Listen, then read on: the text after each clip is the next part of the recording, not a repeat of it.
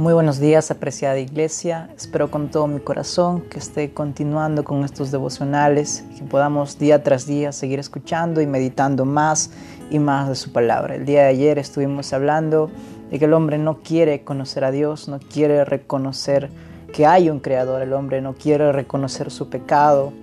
Y es por eso que dice que no hay Dios, que no le quiere y tampoco le quiere dar gracias a Dios porque no quiere alejarse de su pecado, no quiere glorificarle a Él y se envanecen en sus propios razonamientos. El día de hoy vamos a seguir continuando hablando de versículos 22, 23, 24 para poder entender un poco mejor lo que el apóstol Pablo quiere decir a los romanos y también a nosotros también. Pero antes de ello oremos. Padre amado que estás en el cielo, te damos muchas gracias por este hermoso día. Danos inteligencia, sabiduría para, para poder entender tu palabra y sobre todo, Padre amado, ponerla en práctica. Guíanos siempre toda verdad en el nombre de Jesús. Amén. En una de las publicaciones de estos hombres que, que creen en la evolución, que defienden la evolución, que se hacen llamar ateos, que se hacen llamar evolucionistas o científicos o inteligentes, y tratan a los hombres, a los cristianos como gente ignorante, dijo, me niego, dijo algo parecido a esto, me niego a creer en Dios porque por eso no me queda otra cosa que creer en la evolución o no quiero creer en Dios. Y al no querer creer en Dios, pues mi única opción es la evolución.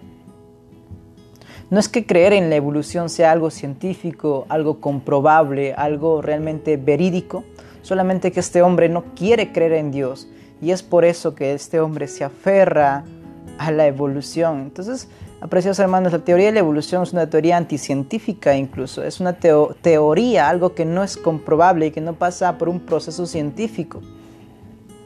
Es por eso que hablamos que el hombre no quiere conocer a Dios, no quiere adorarle, no quiere reconocer su pecado y es por eso que la ira de Dios está sobre él. Nuestro Dios es el único Dios justo y el hombre que está en pecado tiene que pagar por su pecado. No pasará, Dios no pasará por alto su pecado. Su pecado tiene que ser castigado, merece su castigo. Y es por eso que Dios dice que, que la ira de Dios se revela desde el cielo contra toda impiedad e injusticia de los hombres que detienen con injusticia la verdad. Estos hombres tienen que pagar por su pecado. Dios está airado con la humanidad que, tiene, que detiene con injusticia la verdad. Dios está enojado con la maldad del hombre, con el hombre en maldad, que lo entrega a sus propias pasiones. Y, es por, y, Dios los entregó a sus propias pasiones porque ellos cambiaron la gloria de Dios por los ídolos.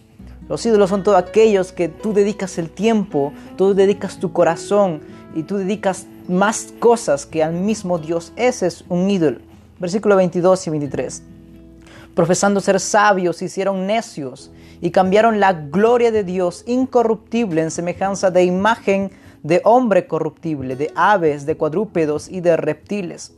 Cuando hablamos de ídolos, apreciados hermanos, no nos referimos a las estatuas que tienen los católicos, sino a todo lo que tú estás poniendo tu corazón antes que a Dios. Tu trabajo, si tu trabajo está antes que Dios, es tu ídolo, hermano.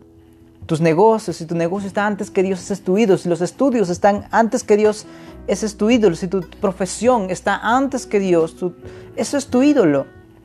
Es un ídolo, es todo aquello que tú estás dedicando tu tiempo y tu corazón antes que a Dios. Y es por eso que el hombre está airado con estos hombres, airado con el pecado de estos hombres, que prefieren hacer otras cosas que adorar a Dios, que conocer, que buscar de Él, que, meditar de Él. Es por eso que el hombre no tiene excusa, sabe que Dios existe, pero lo decide ignorar.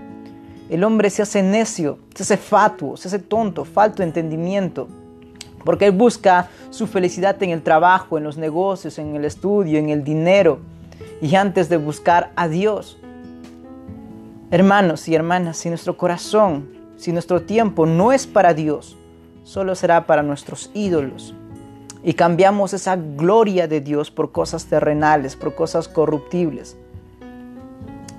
Y, y esta es la verdad del hombre que el apóstol Pablo nos dice, este hombre cambia la verdad de Dios, cambia el glorificar a Dios por glorificar a las cosas terrenales y a buscarse ídolos terrenales. Por lo cual también Dios los entregó a la inmundicia, a la concupiscencia de sus, de sus corazones, dice en versículo 24, de modo que se deshonraron entre sí sus propios cuerpos, de modo que deshonraron entre sí sus propios cuerpos. Es por eso que Dios les entregó, porque no quieren a Dios, no quieren buscar a Dios, no quieren darle gloria, no quieren honrarle, no quieren dar su tiempo, su espacio, no quieren realmente reconocer y pedir perdón por sus pecados. Por eso es que Dios está airado y los entregó a la inmundicia de sus pasiones. Que hagan, que deshonren sus cuerpos, que hagan lo que se les da la gana porque no quieren conocer a Dios, no quieren amarle, no quieren buscar, no quieren darle gloria ni gracias a este Dios soberano que los ha creado, que los ha hecho.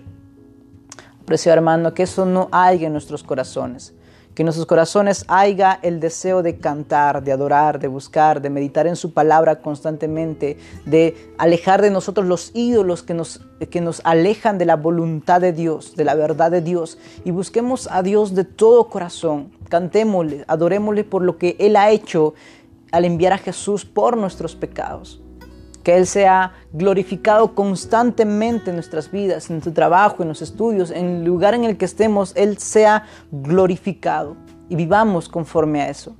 Es lo que Dios quiere en nuestros corazones, es lo que el apóstol Pablo quería que entiendan los romanos y que para que puedan entender la justicia de Dios y lo que Dios hizo por los romanos, y tanto por los romanos y también por nosotros. Oremos.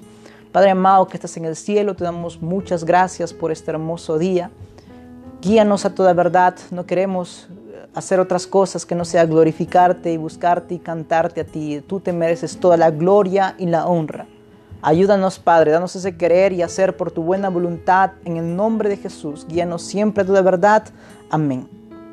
Cuídense mucho, preciados hermanos. Le animo con todo mi corazón que sigamos continuando con estos devocionales y que Dios sea glorificado siempre, constantemente en nuestros corazones. Muchas bendiciones.